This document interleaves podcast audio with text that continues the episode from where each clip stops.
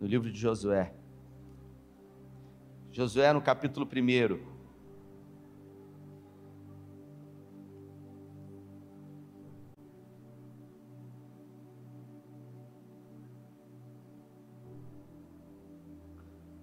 Josué no capítulo 1. Se você achou, diga amém. Diga achei aí para eu saber o que você achou. Não trouxe a Bíblia. Ou o seu smartphone. Eles vão botar no telão. Pode colocar aqui. Josué capítulo 1. Fala assim a minha Bíblia. Depois da morte de Moisés, servo do Eterno, o Eterno falou a Josué, auxiliar de Moisés meu servo Moisés morreu, mas vamos adiante. Atravesse o Rio Jordão, você e todo o povo. Entre na terra que estou dando ao povo de Israel. Estou dando cada metro quadrado, cada metro quadrado que seus pés pisaram, como prometi a Moisés. Do deserto ao Líbano, desde o grande rio Eufrates, toda a terra dos Hititas até o mar Mediterrâneo a oeste. Tudo pertence a vocês. Enquanto viver, você não conhecerá a derrota. Repita comigo: não conhecerá a derrota. Assim como estive com Moisés, estarei com você. Não vou abandonar você. Seja corajoso e anime-se. Você conduzirá este povo para tomar a terra que prometi dar aos seus antepassados, dê o seu máximo, empenhe a sua alma. Eu gosto dessa tradução. Não deixe de seguir o que diz a revelação de Mo... que Moisés escreveu, cada parágrafo. Não se desvie para a direita nem para a esquerda, para que possa chegar ao seu destino. Não deixe em nenhum instante de pensar em tudo o que o livro da revelação diz. Pondere e medite, e medite nele dia e noite, praticando tudo o que ele prescreve. Então você alcançará o seu objetivo e será bem-sucedido. Vou dizer de novo: seja corajoso e anime-se. O Eterno, o seu Deus, está com você a cada passo nesse caminho. Se você pode, feche os seus olhos, Pai. É no nome de Jesus que em graça eu peço que o Senhor nos conduza aqui nessa noite, que o Senhor ministre nos nossos corações e que possamos ouvir a revelação que o Senhor tem para nós como porção através da tua palavra em nome de Jesus. Esse texto é um, do, um dos textos mais emblemáticos, um dos momentos mais difíceis que o povo viveu. Porque o capítulo 1 e o versículo 1 diz que Moisés havia morrido. E para você entender um pouco melhor sobre o que isso representava para aquele povo e principalmente para Josué, que agora foi comissionado por Deus para ser o sucessor de Moisés. Moisés ele começa a sua história com 80 anos de idade. Moisés ele viveu 120 anos. E a sua vida é dividida em três fases, em três etapas. Os primeiros 40 anos de Moisés ele viveu no palácio. Alguns estudos dizem que ele estudou na Universidade do Sol, ele foi formado em areógrafo. Moisés era um homem culto. Moisés ele foi criado como um príncipe. Tudo que havia de mais luxuoso, de melhor, tanto para se comer, quanto para se beber, quanto para se vestir, Moisés, ele desfrutou. Moisés, ele foi criado como filho do faraó, possivelmente um sucessor para se tornar um dia faraó. Em um dia, de uma forma precipitada, Moisés, ele resolveu cumprir o seu chamado. Foi mais forte do que ele. Ele viu um egípcio subjugando um hebreu e ele interviu naquilo e ele matou aquele egípcio. No outro dia, ele uh, interviu numa outra briga e o hebreu então disse para ele: O que, que, você vai fazer comigo? Você vai me matar como você matou ontem, enterrou ele no deserto? E ali, diante de uma crise, Moisés foge. Porque toda crise vai nos levar a dois caminhos. Há um caminho de enfrentar o desafio e há outro caminho de fugir desse mesmo desafio. Nós sempre vamos decidir o que fazer. Moisés resolveu fugir e por 40 anos, a segunda parte da sua vida, ele foge. Alguém que havia sido criado como um príncipe agora se transformou num pastor de ovelhas. Moisés não era pastor de ovelhas, ele se transformou num pastor de ovelhas e por 40 anos ele pastoreou as ovelhas que não era dele, do seu sogro Jetro. E com 80 anos de idade, a Bíblia fala que no deserto ele vê uma sarça pegando fogo e não consumia, até que aquilo chama a sua atenção, ele se aproxima daquela sarça e uma voz ecoa pelo aquele deserto dizendo para ele tirar as sandálias dos seus pés e fazendo um comissionamento para ele para libertar o povo de Deus. Moisés ele volta para o Egito depois de 40 anos e com muitas dúvidas do povo, ele se apresenta diante de Faraó, ele se torna líder desse povo. Deus então liberta esse povo com a sua mão forte, e alguns milagres e algumas maravilhas e proezas são realizados no deserto. É claro que toda liderança ela vai enfrentar oposição. Todo grande desafio vai gerar em nós temores, desconforto, medo insegurança. Por quê? Porque a gente não sabe o que, vai acontecer. Mesmo confiando em Deus, em algum momento a gente tem medo, a gente pensa em recuar, a gente pensa em retroceder. E com Moisés não foi diferente. No capítulo 22, se eu não me engano, Moisés encontrou muita resistência e da própria casa dele, afinal, a sua irmã Miriam e seu irmão Arão questionaram a liderança de Moisés, dizendo: será que é só com, com você que Deus fala? e começaram a falar para o povo, dizendo: será que é só contigo que Deus fala? Por que, que não fala comigo? Por que, que não fala com Arão? Por que, que não fala com outras pessoas? E Moisés era um homem íntegro. E quando Miriam e Arão questionaram a, a, autoridade de Moisés, a Bíblia fala que na tenda do encontro, do lado de fora, Deus se apresenta naquela nuvem, naquela coluna. Então Deus manda chamar Moisés, Arão e Miriam. Moisés e Arão são obrigados a se apresentar diante de Deus. E o povo ali assistindo de perto.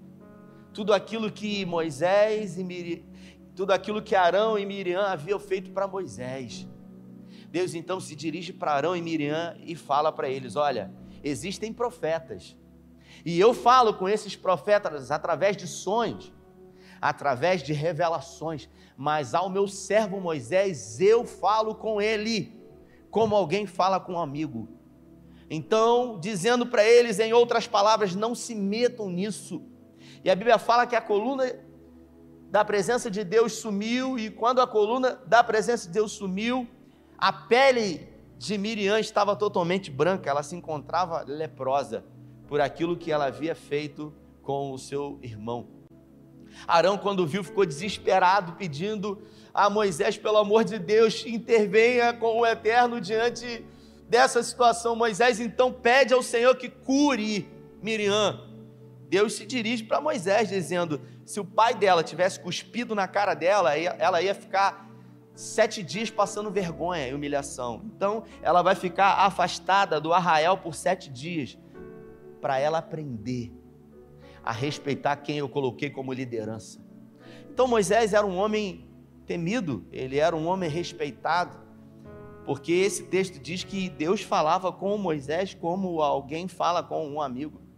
E muitos outros episódios relatam momentos em que o povo decidiu que Deus falasse com eles, até que quando a Bíblia fala que no Monte Sinai o povo então pede Moisés prepara tudo, pede que o povo se santifique, quando Deus começa, começa a descer a presença de Deus, e a Bíblia fala que o Monte Sinai estremeceu, o povo começou a pedir a Moisés que não queria mais. Fale você, Moisés, porque a gente tem medo, porque a gente não quer. O Bruno Morada fez uma canção, inclusive em cima desse texto de Números. E agora a Bíblia fala que Moisés é morto. Então, uma grande crise foi instaurada naquele povo. Uma grande crise surgiu no coração de Josué. Por quê? Porque ele não se sentia preparado, ele não se sentia capaz, ele não estava capacitado agora para assumir. E a prova disso é que Deus resolveu dizer para ele: seja corajoso, anime-se. A coragem é uma coisa que Deus não vai nos dar. A coragem, ela já está dentro de nós. A coragem, ela precisa ser colocada à frente dos desafios que nós temos. Porque agora Moisés morreu e Josué tinha duas opções: ou ele fugia, ou ele decidia enfrentar aquilo que estava diante dele.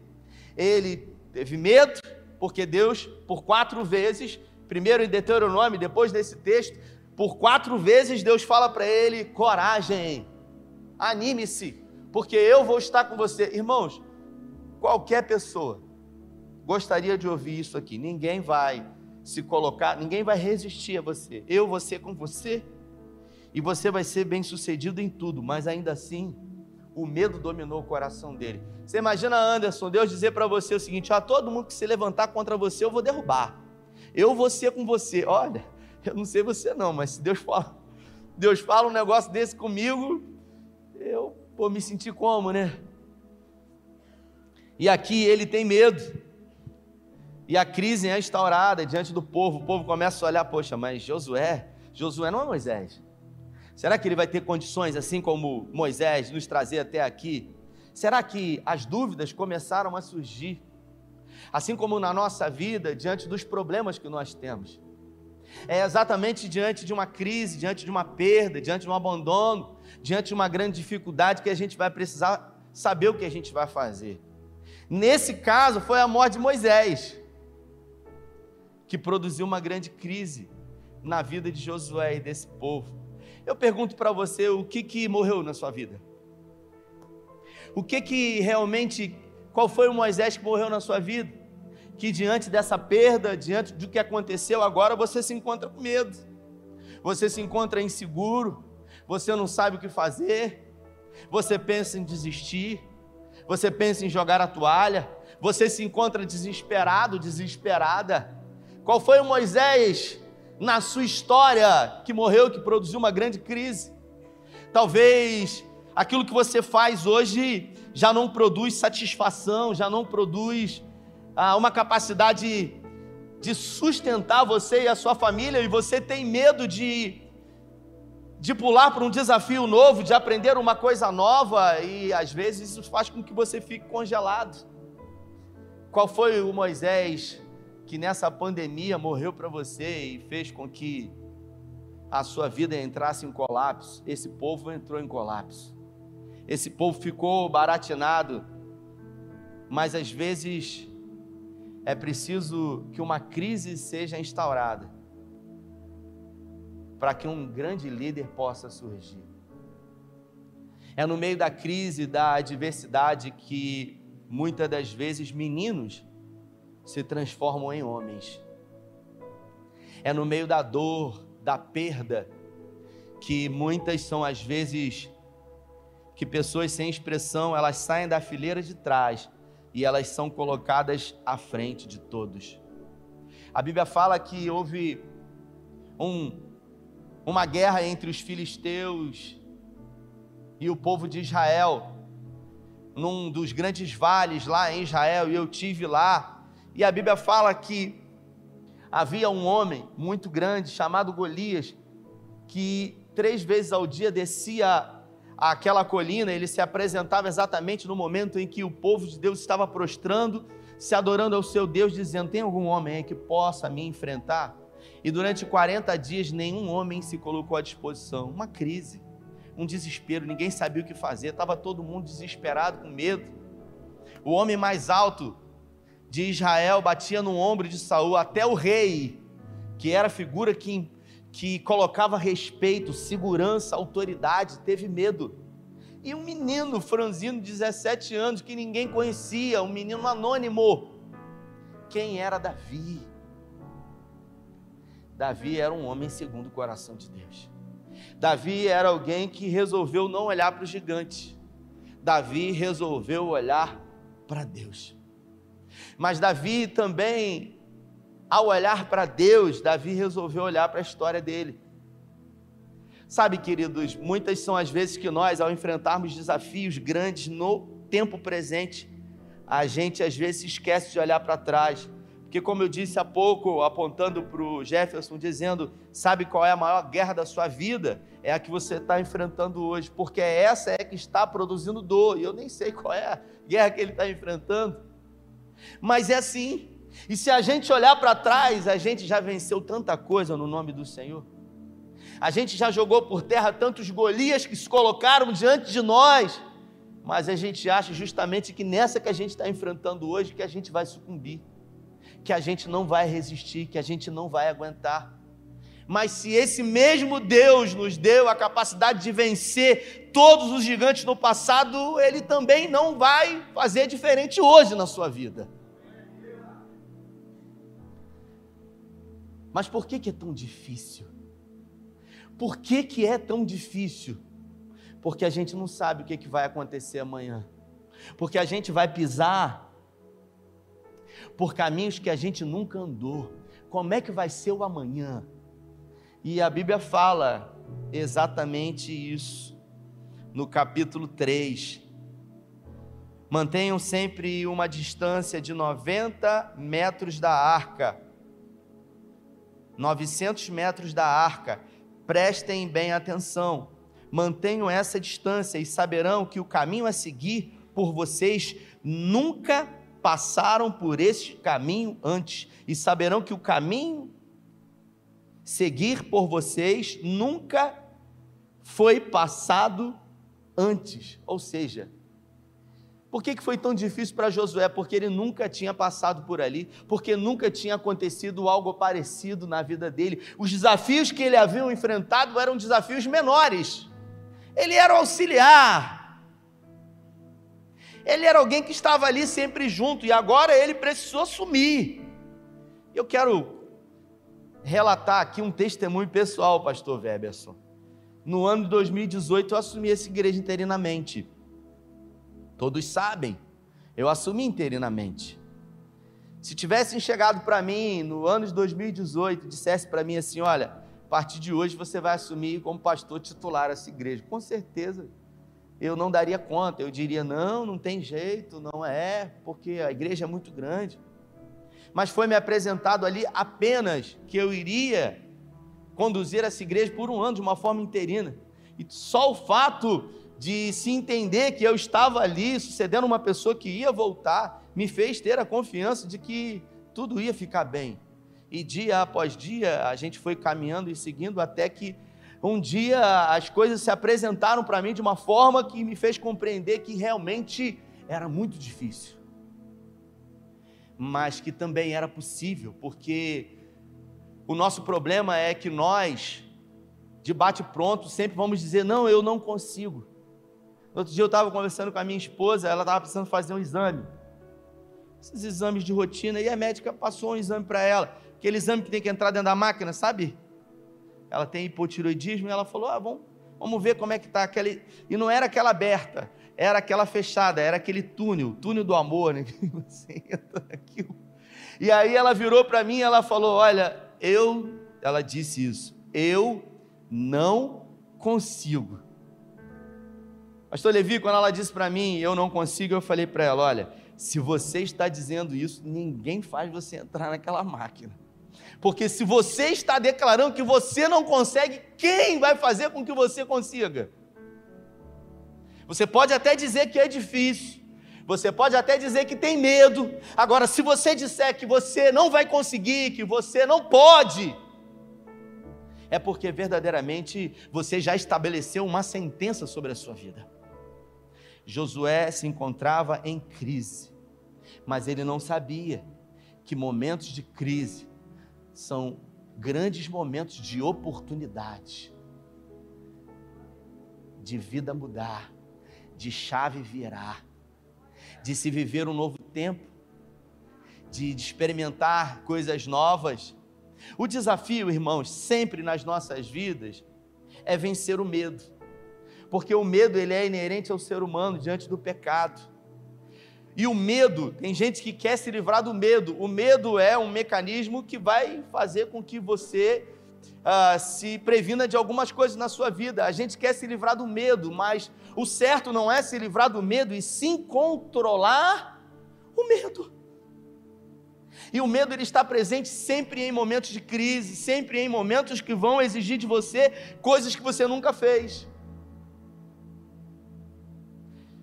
Moisés é morto uma crise é instaurada.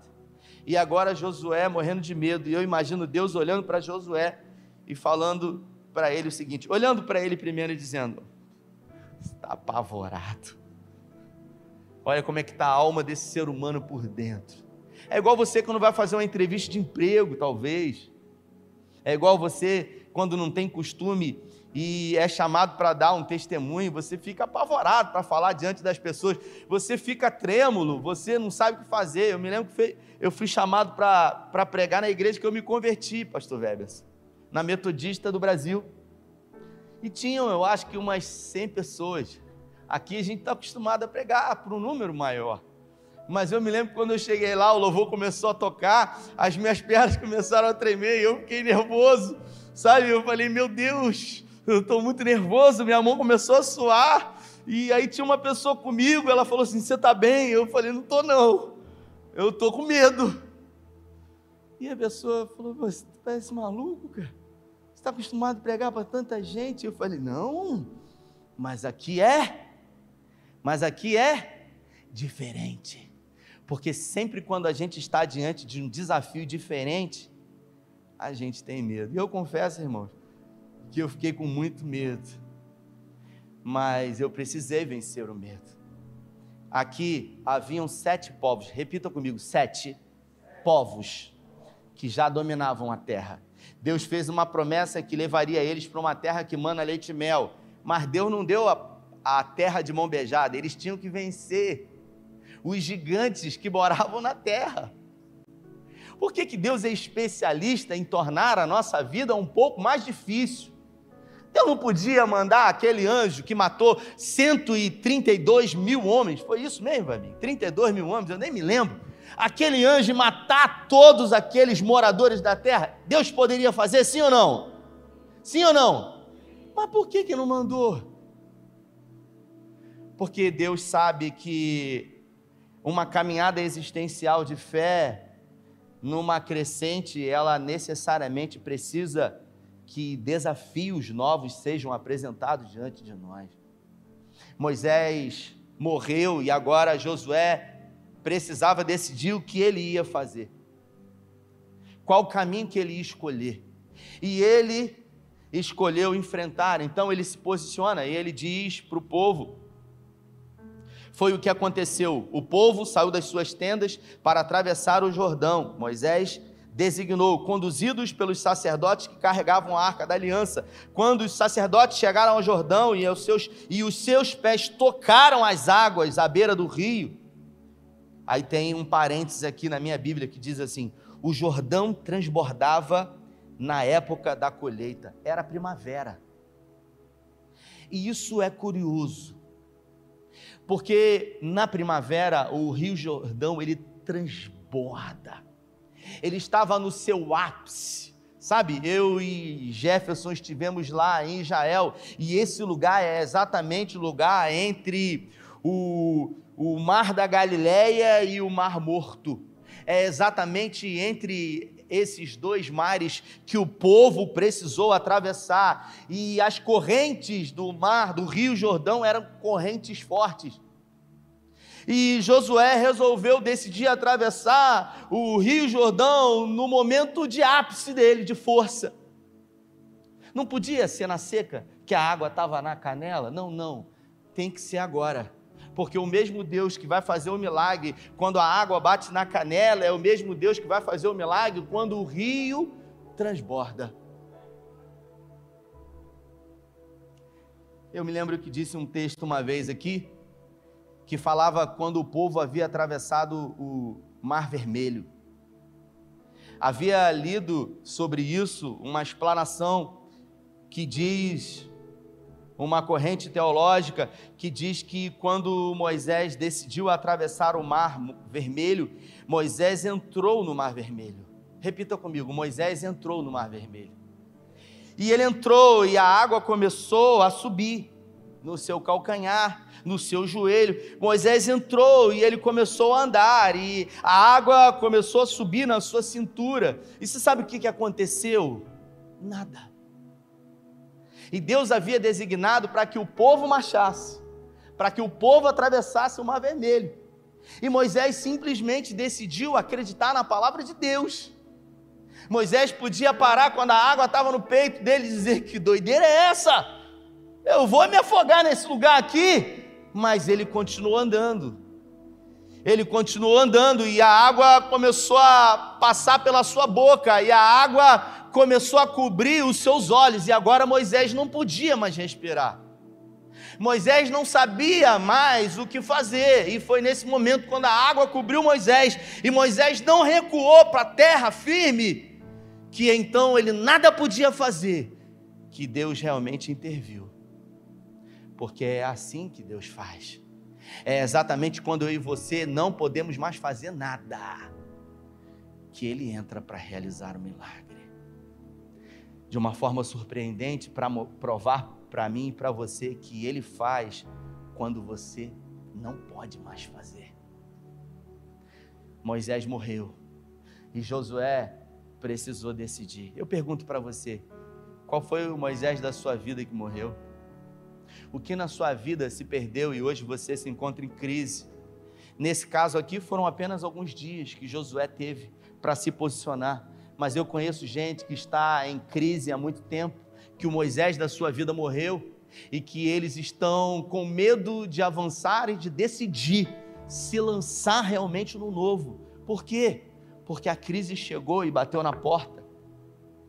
Mas eu vou repetir: toda crise é momento de grande oportunidade para se mudar a vida. Irmãos, pensa comigo. Nesse tempo de crise foi o tempo que essa igreja, a nossa instituição, mais cresceu.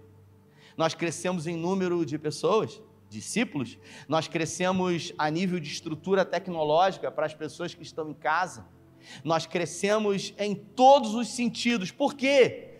Porque nós decidimos não acreditar naquilo que todo mundo estava falando. Nós decidimos acreditar numa palavra de Deus e a gente continuou vencendo. A crise não vai determinar aquilo que a gente vai viver. Esse povo, Anderson, comia maná. E o maná era o pão dos anjos que Deus havia dado ao povo no deserto. E aí você imagina comigo um povo morando 40 anos no deserto e comendo maná. De manhã, quando eles acordavam, eles comiam maná.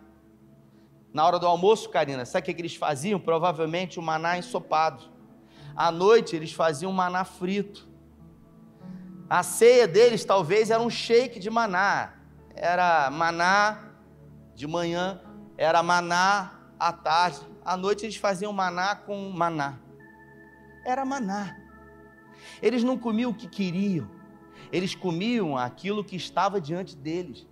Mas a Bíblia fala que quando eles conquistaram a terra, no dia exato que eles pisaram na terra e venceram os gigantes e conquistaram a terra, aquela terra com os cachos de uva, com as romãs, quando eles conquistaram aquela terra, quando eles decidiram enfrentar a crise e vencer o medo e colocar o Senhor à frente, a Bíblia fala que o maná secou. E quando o maná secou, a dieta deles foi mudada. Eles já não tinham mais o maná para comer, e sim aquilo que eles podiam escolher para comer. Talvez a crise fez com que você vivesse no modo sobrevivência você não come o que quer. Hoje você não pode ir no japonês a hora que acabar o culto. Por quê? Porque você não tem dinheiro. Porque você tem que comer aquilo que dá para você comer. Mas a Bíblia fala que quando eles enfrentaram os gigantes e se posicionaram, a dieta alimentar deles foi mudada e agora eles podiam comer o que eles quisessem comer. É o que Deus faz. Mas para poder mudar a dieta, tem que ter coragem de enfrentar a crise depois da morte de Moisés. Eu vou perguntar de novo: qual foi o Moisés da sua vida que morreu, que fez você entrar em crise, em colapso, em desespero? Qual foi Moisés da sua vida que morreu que fez você parar, que foi, fez você paralisar, que fez você sucumbir? No outro dia eu vi uma ilustração sobre o leão. O leão, ele nunca vai comer capim, Karina. Mesmo que ele entre na maior crise da vida dele, ele nunca vai comer capim, sabe por quê? Por causa da identidade dele. A identidade dele não permite que ele coma capim. Ele é um animal carnívoro. O leão é considerado o rei da selva. Repita comigo: o rei da selva. E eu fico perguntando, por que, Jefferson, que leão é o rei da selva se ele não é o maior? O maior é a girafa. Como é que ele vai ser o rei se ele não é tão grande como a girafa? Ele não é tão grande como um hipopótamo, como um rinoceronte. Mas ele é o leão, mesmo não sendo o maior. Ele é o rei. Como que ele pode ser o rei se ele não é o mais rápido? Afinal, o guepardo é o animal mais rápido. Mas ainda assim, não sendo maior, não sendo o mais rápido, o leão é o rei. Por quê? Por aquilo que ele carrega em essência. Ninguém consegue convencer o leão que ele não é o rei. É por aquilo que você carrega que vai determinar quem verdadeiramente você é. Existem momentos de crise na nossa vida que a nossa identidade é roubada. E quando a nossa identidade é roubada, a gente deixa de ser quem a gente foi projetado por Deus para ser. Nós passamos a ser alguém que foi criado diante de um grande desafio. Não, eu não consigo. Se uma máquina de ressonância magnética é maior do que você, verdadeiramente você não vai conseguir. É claro que ela conseguiu, porque eu falei para ela: repita comigo, eu, ela disse, eu vou, ela disse, vou fazer o exame. E ela entrou naquela máquina e quando ela saiu, eu olhei nos olhos dela e eu falei, eu disse para você que você ia conseguir. E ela falou, eu achei que eu não fosse conseguir, mas quando você falou, eu me enchi de certeza de que eu podia conseguir. É isso. Talvez tudo que você precise seja de uma palavra de alguém dizendo para você que você pode. Deus me trouxe aqui nessa noite para você, para dizer para você que é possível, que é possível na sua vida, é possível continuar vivendo, apesar da dor, Dinho, é possível, é possível, sabe por quê? Para muitos que não sabem, o Dinho, essa madrugada a mãezinha dele partiu, está no Senhor, a mãezinha dele partiu, e eu dei um abraço nele há pouco e ele disse para mim: Eu vim adorar, eu vim estar no melhor lugar, porque ele entende que não é o fim, mesmo diante de uma dor da partida da sua mãe, porque não foi a última vez que ele a abraçou, não foi a última vez que ele olhou nos olhos dela, não foi a última vez que ele disse que a amava, porque um dia estaremos juntos com ela na eternidade. A crise não pode nos separar do amor de Deus. A altura não pode nos separar do amor de Deus. A profundidade não pode nos separar do amor de Deus. É possível, é possível. Hoje eu recebi um áudio de um pastor que eu conheci algumas semanas atrás. Ele veio em Cabo Frio e ele veio e pediu para que eu contasse algumas das coisas que nós estamos vivendo aqui. E eu disse para ele alguns testemunhos daquilo que nós temos vivido. Eu contei o testemunho desse telão, eu contei o testemunho da igreja de São Pedro que a gente comprou, e eu contei alguns outros testemunhos para ele. Ele veio aqui para isso, para ouvir. Ele é de uma outra cidade, uma outra denominação. E aí ele disse para mim: Olha, eu, eu sou um cara que eu tenho muita fé, mas, sabe, a parte administrativa da igreja eu não cuido. Tem uma pessoa que cuida, e ele é um empresário, e ele é, sabe, uma pessoa muito capaz mas ele também é muito conservador. Então, essa parte ele cuida. E eu disse para ele: você precisa ser o equilíbrio. Porque se ele é conservador demais, como que vocês vão viver o sobrenatural nessa área? Aí eu falei para ele: Você é um pastor, você é um homem de fé. E você exerce fé em quase tudo na sua vida, menos na parte administrativa financeira da igreja que você é o pastor. Eu disse para ele: você tem que colocar em prática em todas as áreas da sua vida. Aí hoje, aquele dia eu falei isso para ele, hoje ele me mandou um áudio contando testemunhos de grandes coisas que ele havia realizado no Senhor, através de um posicionamento que ele teve. Ele disse: Pastorzão, eu estou mandando essa mensagem para dizer para você que é possível, que eu consegui. Porque eu disse para ele: olha, a gente não precisa de dinheiro, a gente precisa de um pouco de fé. Porque a Bíblia fala que do tamanho de um grão de mostarda. E a gente precisa de ter muita coragem. Mas não é o tempo todo, né, gente? Porque ninguém tem coragem o tempo todo, Anderson. Você só precisa de cinco minutos de coragem. Sabe aqueles cinco minutos que vão decidir a sua vida? Entre aquilo que você precisa fazer e há muito tempo você sabe que tem que fazer e não faz. E aí, quando aqueles cinco minutos de coragem dominam o teu ser, dotado de certeza de que Deus é com você, você dá um passo e depois que esses cinco minutos passam, você abre os olhos e você não pode mais voltar. Você tem que olhar para frente. Foi assim com Davi. Foi assim com Josué, porque por quatro vezes Deus disse para ele: coragem, tem de bom ânimo, eu serei com você.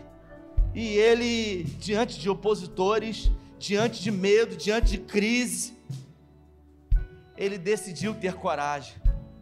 E ele se transformou um dos maiores líderes que fez proezas e maravilhas e conseguiu levar aquele povo a conquistar a terra prometida. Talvez você seja um homem de fé. Talvez você seja uma grande mulher de Deus. Mas talvez o que tenha faltado na sua vida nos últimos dias seja coragem. Coragem para talvez dizer não para algumas coisas. Coragem para talvez dizer sim para aquilo que precisa ser dito sim. Então eu quero orar com você porque eu acredito no poder da oração e tudo pode mudar na sua vida hoje. Eles vão adorar ao Senhor e se você deseja realmente nessa noite, saia do seu lugar. Eu quero orar com você, porque eu acredito que o Espírito Santo está aqui e trouxe você nessa noite aqui para ouvir essa palavra. Isso, saia do seu lugar, saia do seu lugar. Vamos orar, porque nós cremos no poder da oração. A oração ela tem o poder de fortalecer o homem que se encontra caído, abatido, entristecido. A oração ela tem o poder de mudar a realidade de alguém que já não acredita mais. Tudo o que você precisa nessa noite para que você viva aquilo que você deseja já está em você. Já está em já está dentro de você. Você já carrega tudo o que você precisa. O nosso maior desafio é vencer os fantasmas e os medos que nos assolam. As vozes que se colocam diante de nós dizendo: Eu não vou conseguir, é demais para mim, é impossível, eu não tenho condições, eu não tenho habilidade. Eu pergunto para você: por que é que o próprio Deus teve que falar com Josué por quatro vezes: Não temas. O próprio Deus precisou dizer para ele não temer, porque Deus sabia que o medo era maior do que a coragem. E Deus simplesmente disse para ele: Não temas. Não foi, olha, eu vou dar uma coragem para você que vai fazer com que você consiga levar esse povo para essa terra. Não, não. Não é assim que Deus trabalha. Deus diz o seguinte: não temas, faz o que tem que ser feito. E a Bíblia fala que ele preparou os sacerdotes e os sacerdotes começaram a marchar em direção ao Rio Jordão na primavera, no seu ápice. E quando eles começaram a pisar nas águas, somente depois que as águas molharam os pés dos sacerdotes, o Rio Jordão começou a secar. Você entende isso? Que você precisa ter a atitude. Você precisa andar mesmo sem você ver onde você está pisando. Você precisa acreditar que o gigante vai recuar, mesmo quando tudo diz que não. É assim. Mas isso vai exigir de nós uma fé, uma capacidade de ver, não pelos olhos naturais, mas com olhos espirituais. Eu quero orar com você. Queria que você colocasse a mão nos seus olhos e eu vou orar para que Deus dê a você olhos espirituais. Para que você tenha uma visão além daquilo que seus olhos naturais estão vendo. Para que Deus abra os seus olhos, assim como o profeta pediu, para que os olhos de Geazi fossem abertos. E Geazi pudesse ver que maiores são aqueles que estão ao nosso favor do que aqueles que vêm contra nós. Pai, abra os nossos olhos, Senhor. Abra os nossos olhos e faça de uma visão natural uma visão além do alcance, além daquilo que o comum pode ver. Que possamos ter uma percepção, Pai, clara, espiritual, sobre que tipo de guerra estamos enfrentando e também sobre que tipo de exército está ao nosso favor. Pai, permita que os teus filhos tenham uma clareza diante da capacidade que eles têm. Quando fechamos os nossos olhos, Senhor, olhamos para dentro de nós, que possamos olhar para dentro de nós agora e ver com clareza a verdadeira identidade de filhos de Deus. Nós somos filhos do Senhor, nós fomos comprados com preço de sangue. A tua palavra diz em Romanos, no capítulo 8, que aquele que nem mesmo o seu próprio filho poupou, antes o entregou por nós, por amor a nós como também não nos dará juntamente com Ele todas as coisas. Pai, nessa noite eu peço que os olhos espirituais dos teus filhos sejam abertos e que a partir de hoje uma chave possa ser virada dentro de cada um de nós. Uma ousadia, uma intrepidez, uma coragem além daquilo que a gente costuma ter para se colocar na posição e ao abrir os olhos, que possamos nos manter firmes na certeza de que o Senhor é conosco. Nós oramos com fé em nome do Pai, em nome do Filho e em nome do Espírito Santo de Deus. E se você recebe, aplauda ao Senhor. Oi.